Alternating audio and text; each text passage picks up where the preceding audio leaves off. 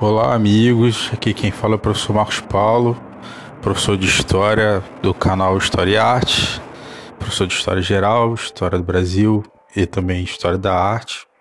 E hoje eu estou vindo para falar com vocês um novo podcast, né? um novo podcast ligado à história e à história da arte, da literatura novamente, literatura nacional.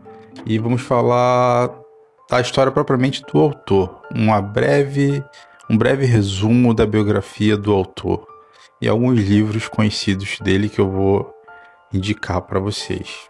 Tá bom? Vamos falar de quem? Machado de Assis.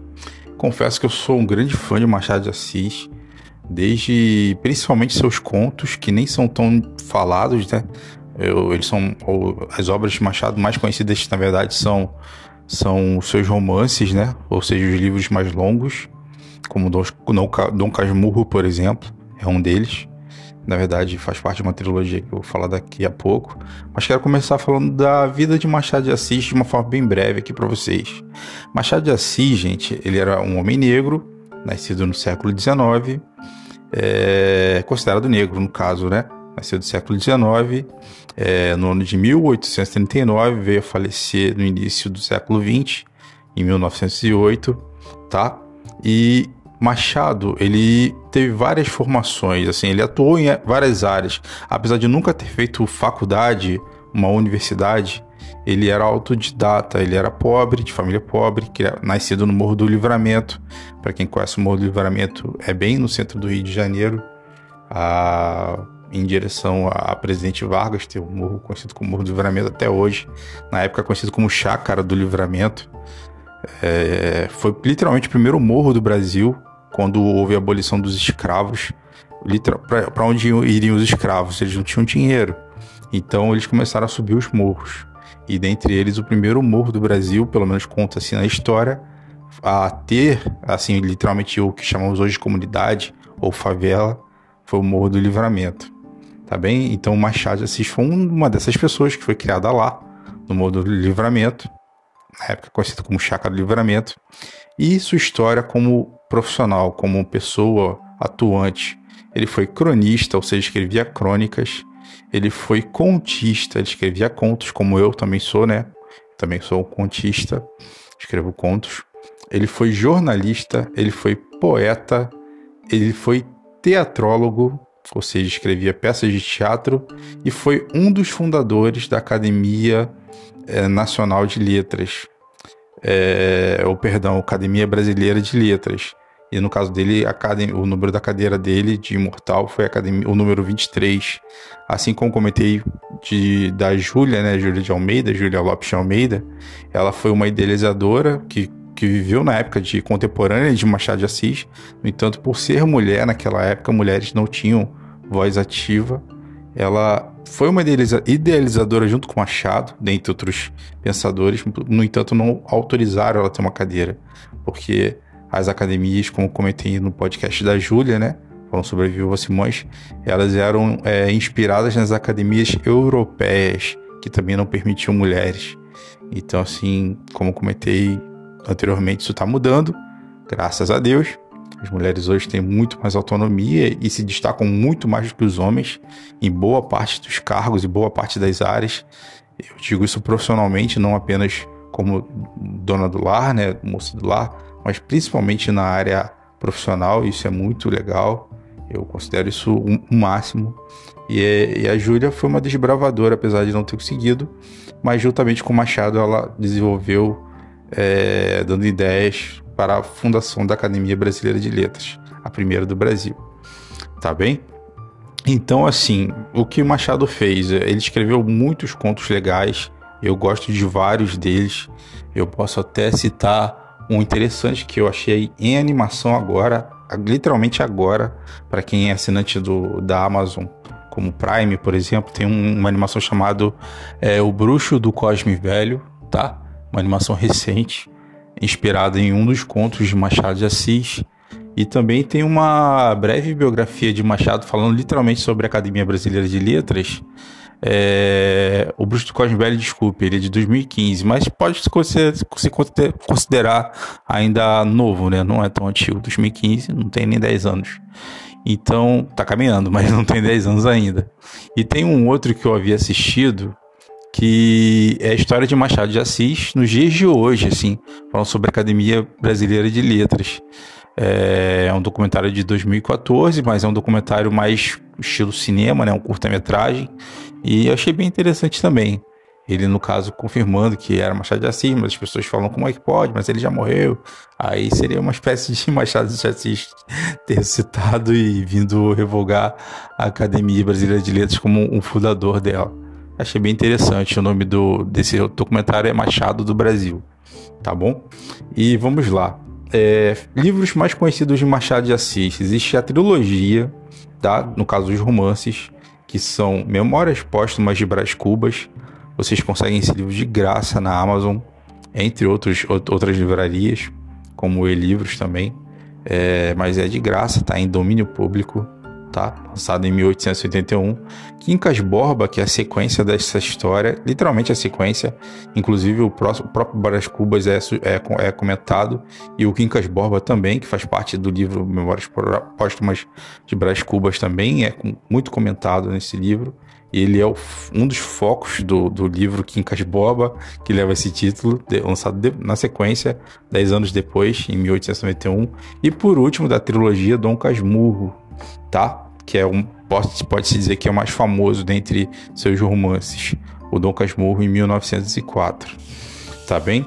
Porém, ele tem muitos outros contos, que um deles que existe até uma discussão se que pode ter havido um plágio, não por parte de Machado, mas um plágio externo, é, externo que eu digo de outro país, é o conto O Alienista, o Alienista que eu ainda não li, está na minha fila de leitura, mas acredita-se que houve uma um plágio, ou seja, uma cópia, né?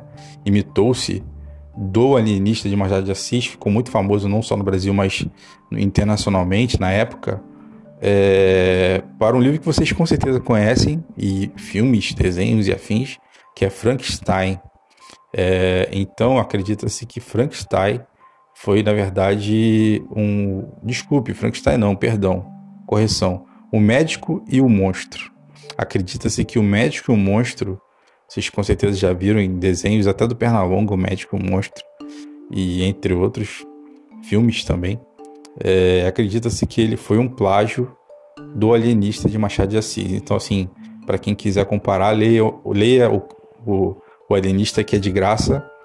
Vocês conseguem baixar de graça também na Amazon ou outras livrarias gratuitamente, tá bom? Isso no formato e-book, que eu digo, de graça é, é formato digital. Ou e depois leio o, o, o Médico Monstro, que é um livro já razoavelmente pequeno, de 84 páginas, se não me engano. É um romance, mas é um romance pequeno, de leitura rápida. E aí é, comparem se eles são parecidos ou não. Tá bem? Eu, vou eu farei a mesma coisa. Já li o Médico Monstro, mas ainda não li o Alienista.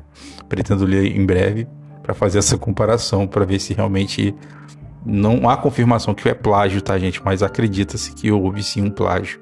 Ou seja, que pelo menos o autor de O Médico Monstro se inspirou em um alienista que foi escrito antes de O Médico e o Monstro. Enfim, Existem muitos outros contos, como comentei, eu sou fã de muitos deles, como o Imortal, que é a história de um homem, só para dar um, uma sinopse, que, que tomou um elixir indígena e, o homem, e esse homem passou a não morrer, literalmente não morrer. Então a gente já pensa em ficção científica. É, naquela, naquela época, no século XIX, Machado de Assis escrevendo, ele demonstra muita, muita é, comicidade, ou seja, é, engraçado, mas não é aquele engraçado de rolar é, ele, ele usa muitas sátiras, né, muito deboche, mas de uma forma leve. Então, assim, você consegue ver tudo isso em seus contos e seus romances também. E eu me inspiro muito, dentre outros escritores, é, como já comentei aqui, C.S. Lewis, né? É o, o, o Charles M. Schultz, o criador do Peanuts, C.S. Lewis, no caso, o criador da Crônica de Nárnia, e no caso, aqui no Brasil, é, o Machado de Assis, por exemplo, para escrever os meus contos. Então, assim, eu me inspiro no estilo de, de literatura deles, o formato de, de como eles escreviam para criar os meus próprios contos. E eu acho bem legal, assim. Então, se você pensa em escrever ou, ou, ou já escreve, com certeza é, uma, uma leitura assim que eu sugiro que vale a pena, ou um escritor que vale a pena ler os seus livros, para quem tem, gosta de livros curtos como eu, no caso os seus contos, tá?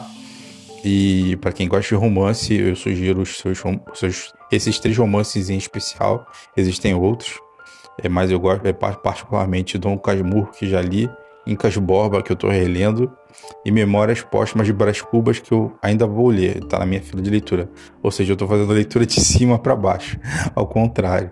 Mas assim, é possível entender, apesar de estar lendo ao contrário. Tá, o ideal seria ler Memórias Póstumas de Brás Cubas, Incas Borba e posteriormente Dom Casmurro, para ter uma sequência cronológica. Mas é possível compreender de qualquer forma.